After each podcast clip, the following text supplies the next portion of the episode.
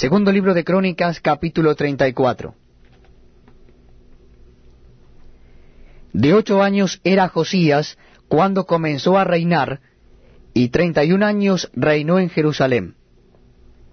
Este hizo lo recto ante los ojos de Jehová, y anduvo en los caminos de David su padre, sin apartarse a la derecha ni a la izquierda. A los ocho años de su reinado, siendo aún muchacho, comenzó a buscar al Dios de David su padre, y a los doce años comenzó a limpiar a Judá y a Jerusalén de los lugares altos, imágenes de acera, esculturas e imágenes fundidas. Y derribaron delante de él los altares de los Baales, e hizo pedazos las imágenes del sol que estaban puestas encima.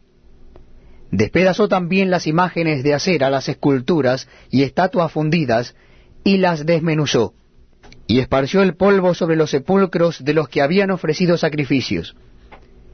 Quemó además los huesos de los sacerdotes sobre sus altares, y limpió a Judá y a Jerusalén. Lo mismo hizo en las ciudades de Manasés, Efraín, Simeón y hasta Neftalí, y en los lugares asolados alrededor. Y cuando hubo derribado los altares y las imágenes de acera, y quebrado y desmenuzado las esculturas, y destruido todos los ídolos por toda la tierra de Israel, volvió a Jerusalén. A los dieciocho años de su reinado, después de haber limpiado la tierra y la casa, envió a Safán, hijo de Asalía, a Maasías, gobernador de la ciudad, y a Joa, hijo de Joacaz, canciller, para que reparasen la casa de Jehová su Dios.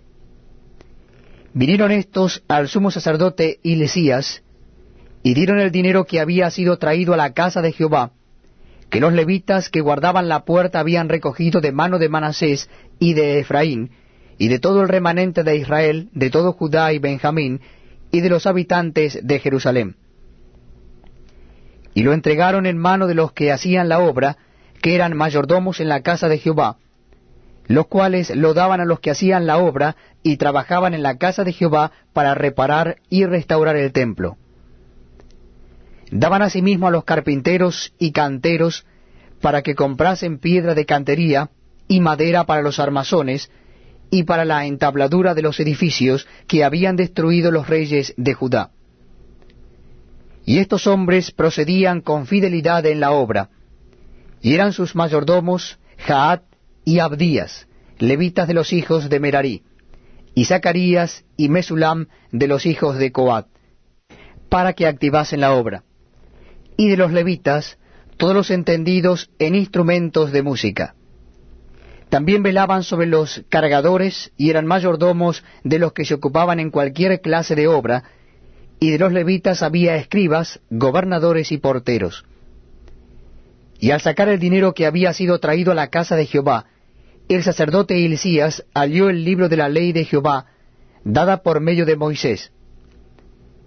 Y dando cuenta a Hilcías, dijo al escriba Safán, Yo he hallado el libro de la ley en la casa de Jehová.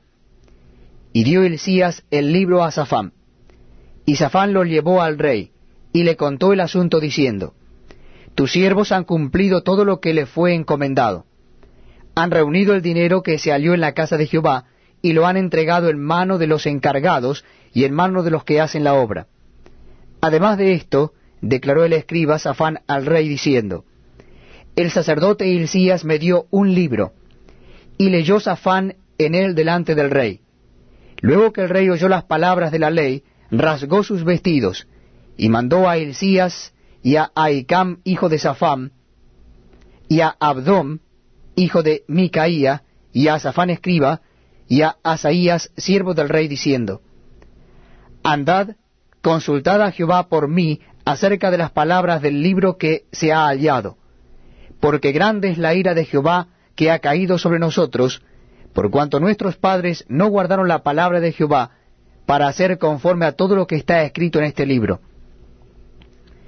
Entonces Hilcías y los del rey fueron a Hulda profetisa, mujer de Salum, hijo de Tigba, hijo de Arjas, guarda de las vestiduras, la cual moraba en Jerusalén en el segundo barrio, y le dijeron las palabras antes dichas.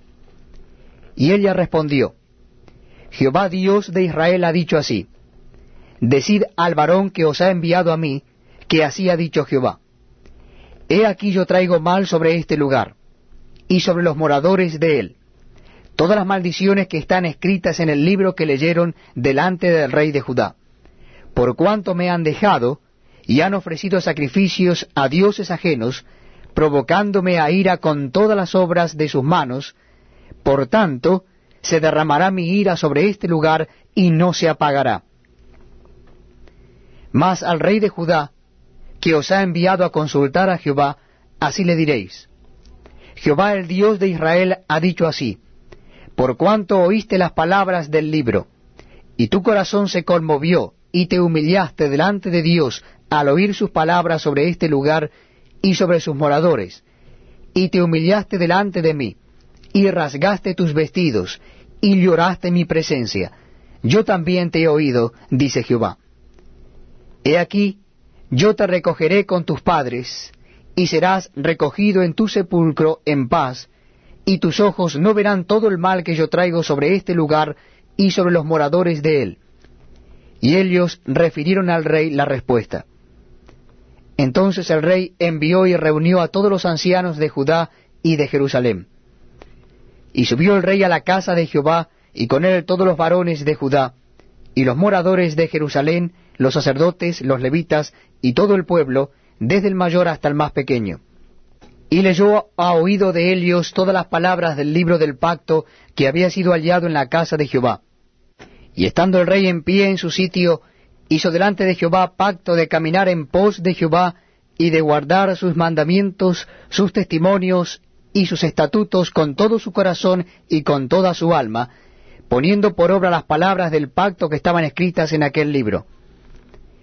E hizo que se obligaran a ello todos los que estaban en Jerusalén y en Benjamín. Y a los moradores de Jerusalén hicieron conforme al pacto de Dios, del Dios de sus padres, y quitó Josías todas las abominaciones de toda la tierra de los hijos de Israel, e hizo que todos